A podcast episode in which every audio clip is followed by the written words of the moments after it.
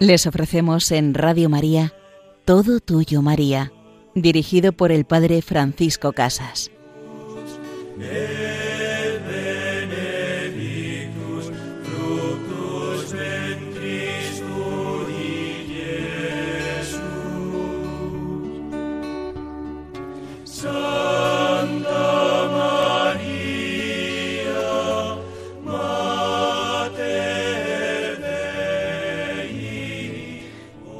Santa María, Madre de Dios y Madre nuestra, tú eres aquella que quieres seguir como fiel discípula a su Hijo Jesús.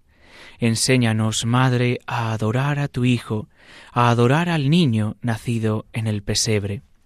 En este programa vamos a adentrarnos en la figura de nuestra Madre, la Virgen María, que adora y contempla a su Hijo Jesús en el misterio de Belén, en el misterio de su nacimiento. Y en la segunda parte de nuestro programa nos acercaremos a los primeros testigos del nacimiento del Salvador, a los pastores, a los hombres sencillos que se postran ante el Rey de Reyes y Señor de Señores, que se acuesta en un pequeño pesebre. También veremos el testimonio de dos grandes santos que nos hablan y tuvieron una experiencia del nacimiento de Jesús.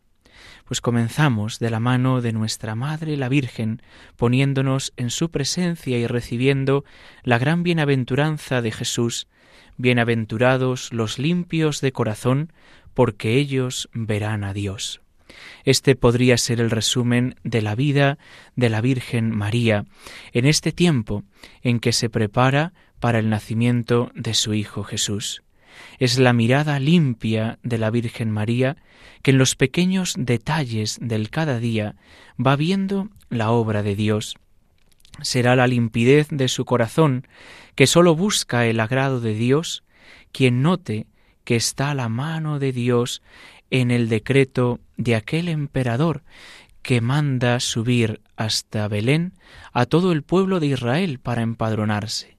Cuando muchos se quejaban y decían ¿y por qué ahora? ¿por qué en este tiempo? ¿por qué nos quieren contar? ¿por qué quieren explotarnos económicamente? María, en ese decreto de un hombre pagano, encontraba el designio de Dios que le hacía salir de su pequeño pueblo, Nazaret, para llegar a la gran ciudad de Belén y allí comenzar a cumplirse la escritura. El Mesías tiene que nacer en la ciudad de David, en Belén. Así, José y María, limpios de corazón, ven el dedo de Dios en cada detalle concreto de su vida, y al ver lo que Dios les pide, ellos, con una obediencia, aunque difícil y costosa, la aceptan y no dudan. Qué gran enseñanza para nuestra vida, viendo la voluntad de Dios, aunque las circunstancias sean difíciles y costosas, debemos aceptarlas y no dudar.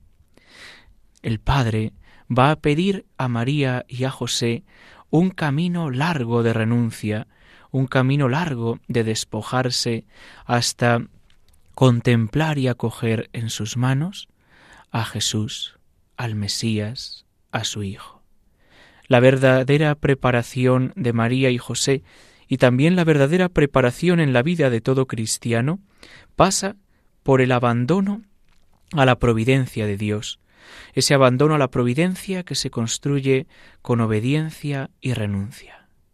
Siempre será así no hay otro camino ni lo habrá para llegar al éxtasis del nacimiento. Obediencia, renuncia, sacrificio, el camino con el que se fortalece la voluntad para poder luchar contra el pecado, contra todo aquello que nos aparta de Dios. Y la Virgen María, más pura que la luna, más fúlgida que el sol, tan bella, tan recogida, se monta en el borrico y con José, van camino de Belén. Llevará dentro el tesoro mayor del cielo y de la tierra. Ella es el arca de la nueva alianza. En su interior, María está atendiendo a su Hijo, al Hijo de Dios, y es llamada a recogerse constantemente, a recoger sus sentidos exteriores, para que nada la aparte del gran regalo que lleva dentro, su Hijo amado, su Hijo Jesús. Otra gran enseñanza para nuestra vida, recoger y cuidar nuestros sentidos exteriores, cuidar todo aquello que nos pueda apartar de quien habita dentro de nosotros. Somos templo del Espíritu Santo. Somos templo de Cristo cada vez que recibimos la comunión. ¿Y cuántas veces nos distraemos, no caemos en la cuenta de esta realidad y después de recibir la comunión empezamos a fijarnos en los demás, a pensar en nuestras cosas, a ver si acaba pronto que tengo que irme, que voy a pillar un atasco, que tengo mucho que hacer y olvidamos quién habita dentro de nosotros. Olvidamos que Jesús camina dentro de nosotros y nos va transformando. Y así María en este camino de Belén, con dificultades, pues pensemos que la quedaban horas para alumbrar a su Hijo Jesús, va mirando y hablando al que lleva dentro. Y así, en esta situación y con los sentidos recogidos, llegan a Belén y verán que nadie les recibe en aquella noche santa. La situación se hace realmente apurada. Habían preparado todo en Nazaret, tienen que salir corriendo a Belén y nadie los recibe. No encuentran un lugar digno para dar a luz a su Hijo Jesús, al Mesías, al esperado de los tiempos. Y así, en esa situación realmente apurada, llegamos al cumbre de la preparación. Sobre el abandono, la obediencia y la renuncia, ahora aparecerán la humillación, el sentirse repudiados, el sentirse rechazado. Todo está cerrado por todas partes. ¿A dónde van?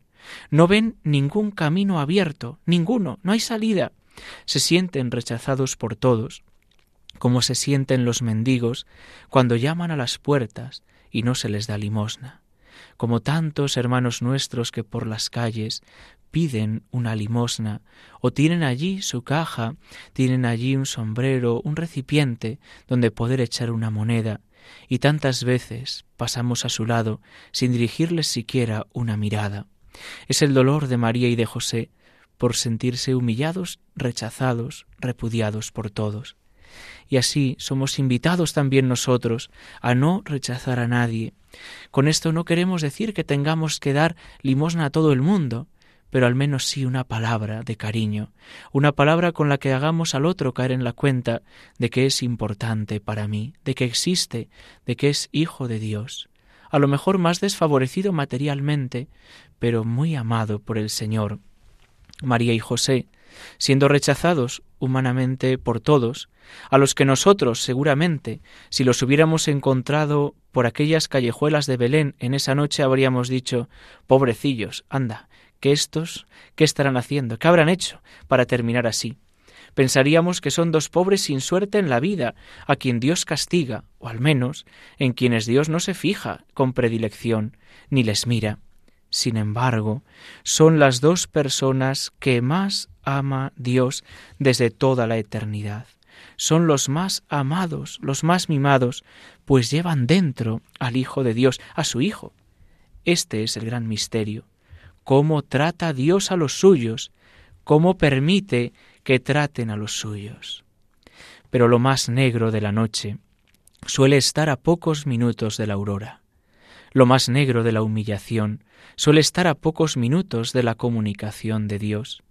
Lo más negro de la oscuridad del alma está muy cerca del encuentro con el Señor. Qué gran verdad que en lo más oscuro de nuestras noches, cuando no sabemos caminar, necesitamos poner a la luz del mundo, yo soy la luz del mundo, dirá Jesús, para que sea Él quien ilumine, quien alumbre nuestra vida, cuando estás en lo más profundo de tu tristeza y angustia, espera, sé paciente, ten ánimo, espera en el Señor, pues Él está a punto de llegar.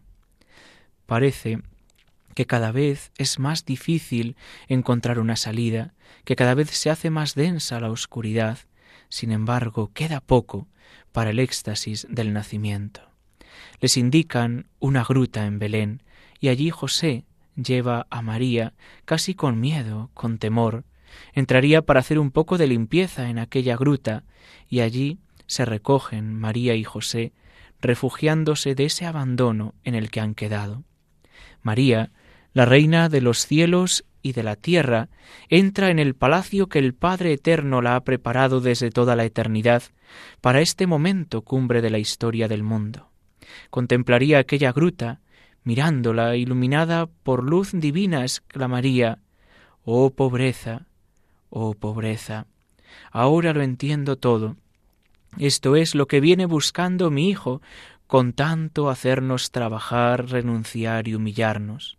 Me lo ha quitado todo me ha dejado solo a Jesús. A María le han quitado todo humanamente posible y le han dejado solo a Jesús. Solo su Jesús, solo su Hijo. Y en estas circunstancias, en ese silencio, en esa pobreza, nace el Hijo de Dios, nace del amor que lleva al desprendimiento de todo, para no tener nada más que a Él. También nosotros somos invitados a desprendernos de todo lo que nos aparta de Jesús. Cuántas cosas nos atan, nos cogen el corazón y no nos dejan abrazar a Jesús. Si yo tuviera otra situación, pues seguiría a Jesús. Si yo tuviera otra vida, lo haría, pero como estoy así, pues no puedo amar al Señor. Ahora, hoy, este es el momento en que nace el Hijo de Dios. Hoy en la tierra nace Dios y nace para ti. Cuando llegó la plenitud del tiempo, Dios envió a su Hijo. Es el momento supremo en el que va a nacer, en el que va a acontecer el suceso más importante desde la creación del mundo. Dios aparece en carne humana, nace Jesús, nace uno de nosotros, se unen el Creador y la criatura en unidad de persona. Ese niño que nace es Dios. Y María le da a luz verdaderamente, aunque de modo milagroso, por la permanencia de su virginidad, como un rayo de sol que pasa por un cristal sin romperlo ni mancharlo. En la oscuridad del presebre, entre los esplendores de la divinidad, ha brillado una luz, por la cual uno da todo lo que tiene, el tesoro por el cual uno vende todo lo que posee. Y la Virgen mira a Jesús, con sus ojos humanos ve lo que antes llevaba en su seno. Ya nunca cesará de mirarlo. Su mirada se ha fijado para siempre en Jesús, con el que sintoniza su corazón. Lo recoge con amor y lo abraza. Es su único tesoro, todo lo tiene en él, y lo envolvió en pañales. Es un detalle que sólo ella pudo contar, con esa emoción que debió sentir al envolver a Jesús, al atar en cierta manera al Verbo de Dios. Debió impresionarle enormemente fajarlo, y lo puso en el pesebre. María adora a su Hijo como hasta entonces nadie había adorado al Verbo desde toda la eternidad. Está arrodillada con qué fuego de amor, superior al de los ángeles y al de los serafines, echa toda ella en su adoración un magnificat, un fiat personificado en su postura de esclava. Pues así nos quedamos nosotros, escuchando esta canción, postrados ante Jesús, adorándole, abrazándole, acogiéndole en nuestra vida al Hijo de Dios.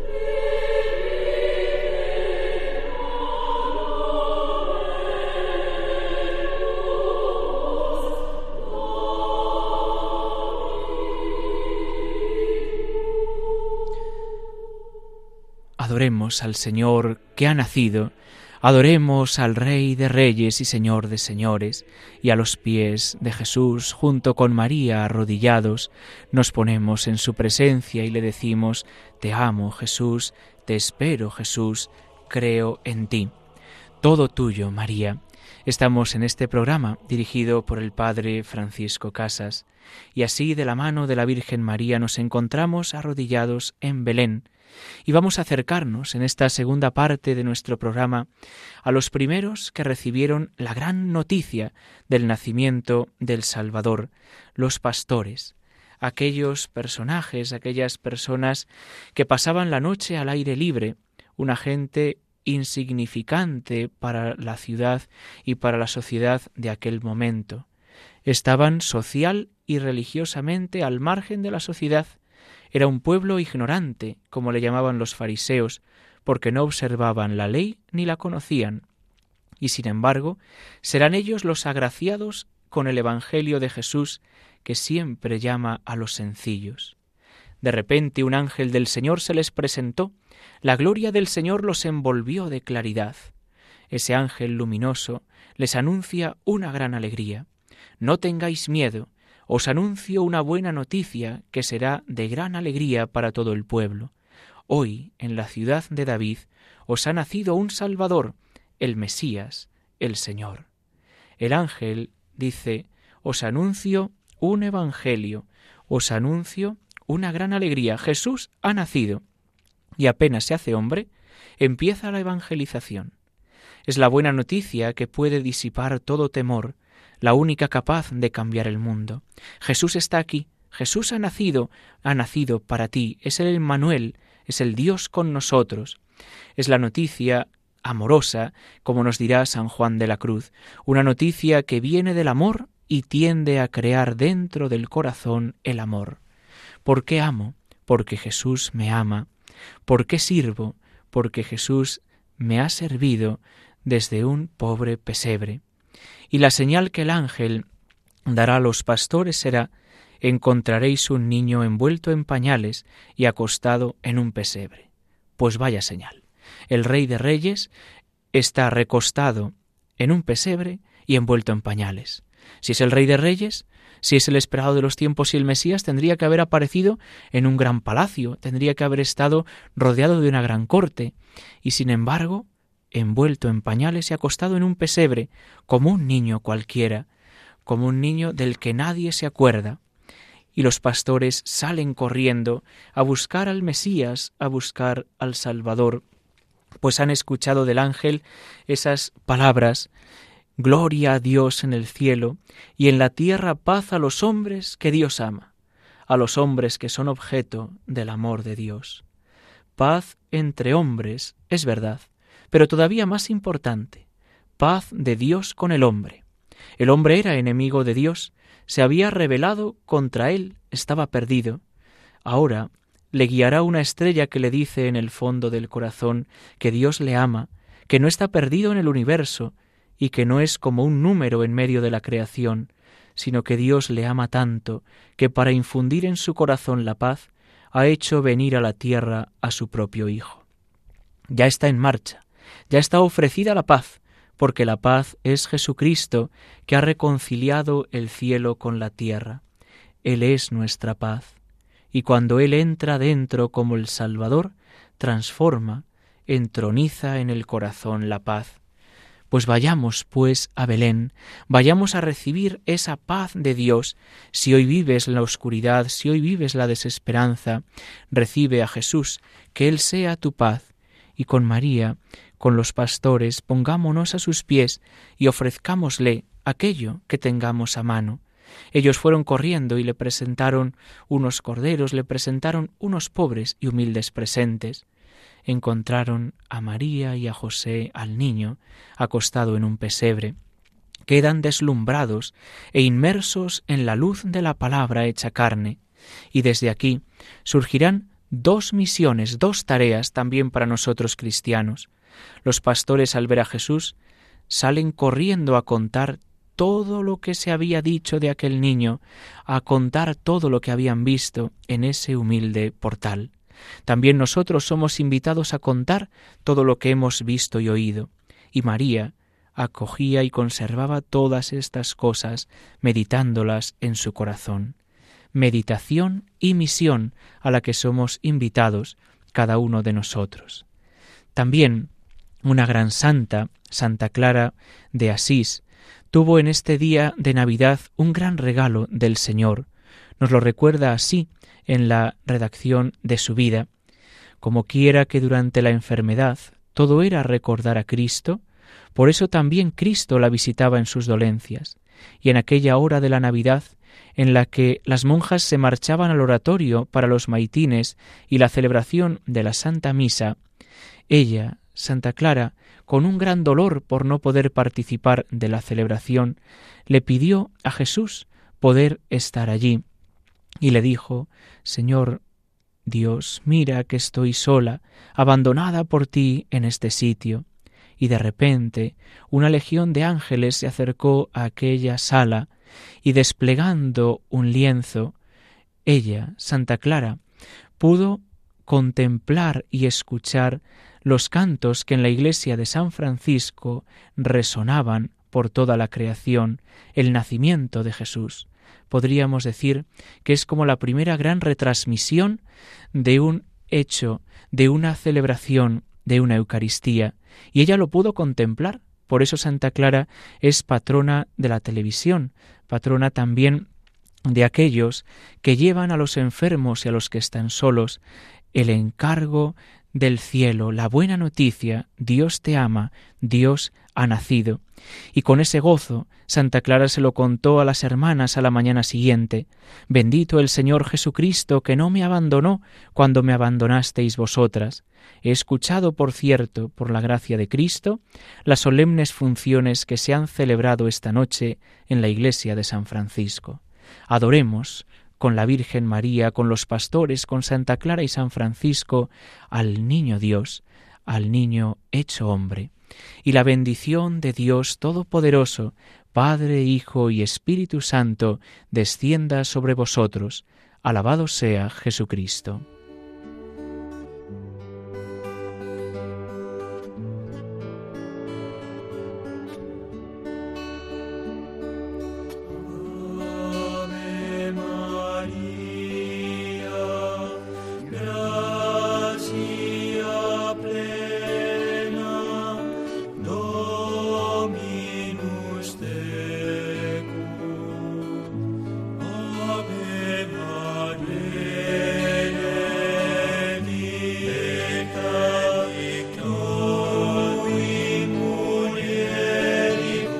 Han escuchado Todo Tuyo María con el Padre Francisco Casas.